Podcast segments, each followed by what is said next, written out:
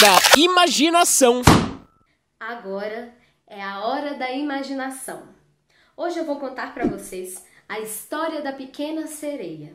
Era uma vez, no fundo do mar, o rei Tritão. O rei Tritão tinha várias filhas e a mais nova, Ariel, estava se preparando para poder estrear no concerto regido por Sebastião, fiel escudeiro de seu pai.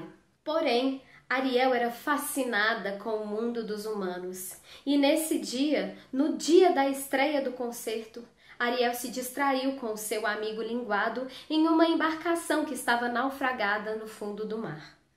Ariel encontrou itens maravilhosos e toda vez que Ariel encontrava esses itens, ela levava para a superfície para o seu amigo Sabichão dizer o que, que era aquela coisa maravilhosa que ela havia encontrado. Tenho aqui uma porção de coisas lindas nessa coleção.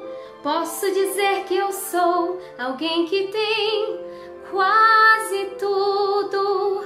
O meu tesouro é tão precioso, tudo que eu tenho é maravilhoso. Por isso eu posso dizer sim, tenho tudo aqui. Essas coisas estranhas, curiosas para mim são bonitas demais. Olha essas aqui, preciosas. Mas para mim ainda é pouco, quero mais.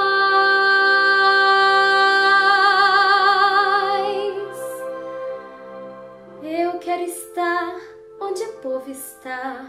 Eu quero ver um casal dançando e caminhando em seus como eles chamam? Ah, peça! As barbatanas não ajudam, não. Pernas foram feitas para andar, dançar e passear pelas. Como eles chamam? Ruas.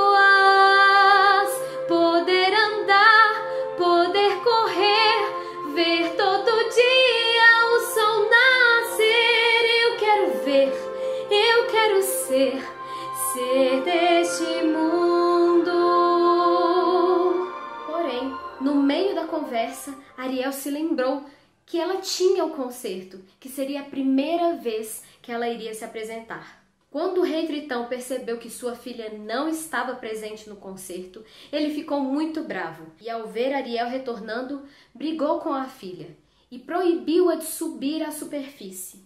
Ariel ficou muito triste e chorou por horas e horas mas na superfície a embarcação do príncipe Eric navegava.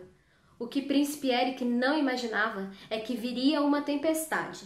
Essa tempestade chegou sem avisar e mandou o navio para lugares não imaginados, o que fez com que o barco batesse em uma rocha, jogando o príncipe Eric ao mar. Ariel, vendo toda aquela movimentação estranha na superfície, descumprindo as ordens do seu pai, subiu e viu Eric sendo lançado para o mar. Ela não pensou duas vezes e salvou o príncipe. Quando ela levou o príncipe Eric para a areia, ela se encantou, se apaixonou de cara por ele e, cantando, torcia para que ele voltasse a viver. Ah,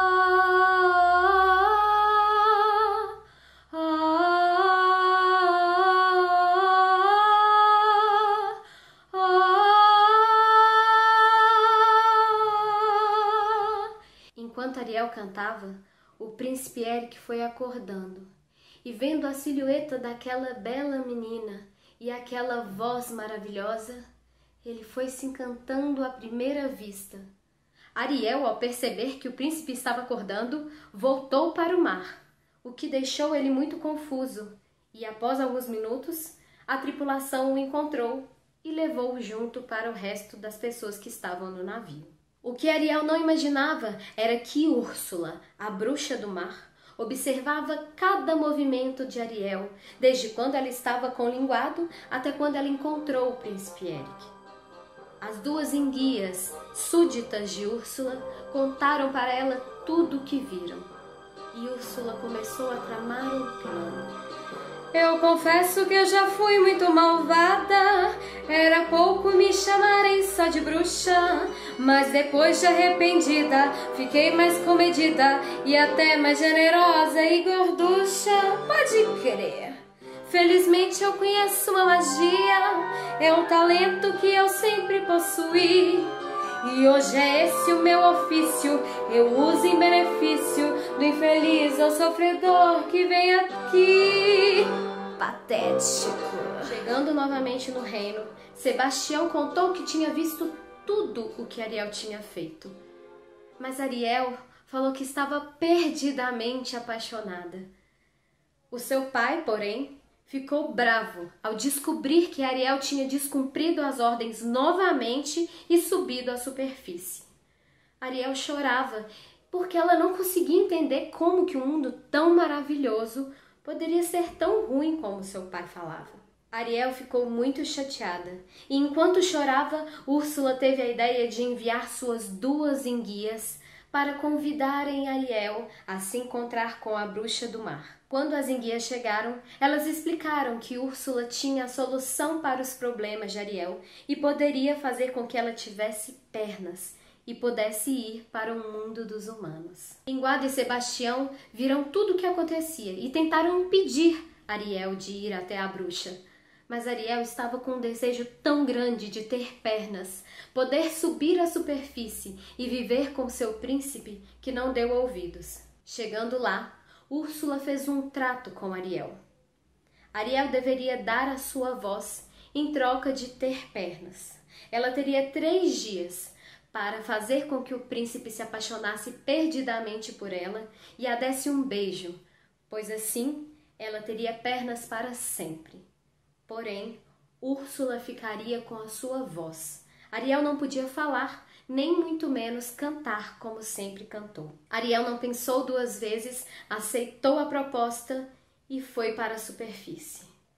Lá, Príncipe Eric a encontrou. Então, ela começou seu desafio de ter três dias para fazê-lo se apaixonar por ela. Só que Eric lembrava muito bem que a bela donzela que tinha o salvado tinha uma voz maravilhosa e cantava muito bem. Como Ariel não podia falar, imagina se podia cantar. Então, apesar de Príncipe Eric estar perdidamente encantado por Ariel, não imaginava que ela poderia ser a donzela que tinha o salvado. Eric e a tripulação receberam Ariel, cuidaram dela durante esses três dias. Porém, Úrsula, ao perceber que talvez Ariel conseguisse encantar o príncipe mesmo sem voz, se transformou em uma linda mulher chamada Vanessa e foi de encontro ao príncipe. Com a voz de Ariel, ela encantou Eric e eles resolveram se casar. Ariel ficou desolada e chorava muito.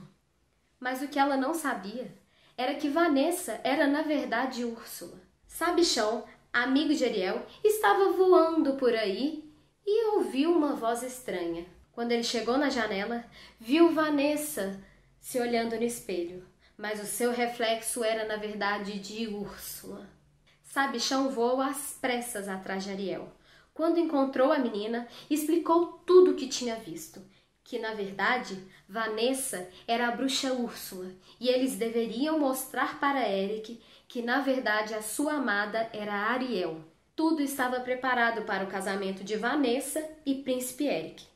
O príncipe estava completamente enfeitiçado por Úrsula e, no meio da cerimônia de casamento, Sabichão, Ariel, Linguado e Sebastião fizeram um plano para que a concha onde Úrsula guardava a voz de Ariel caísse no chão e se quebrasse.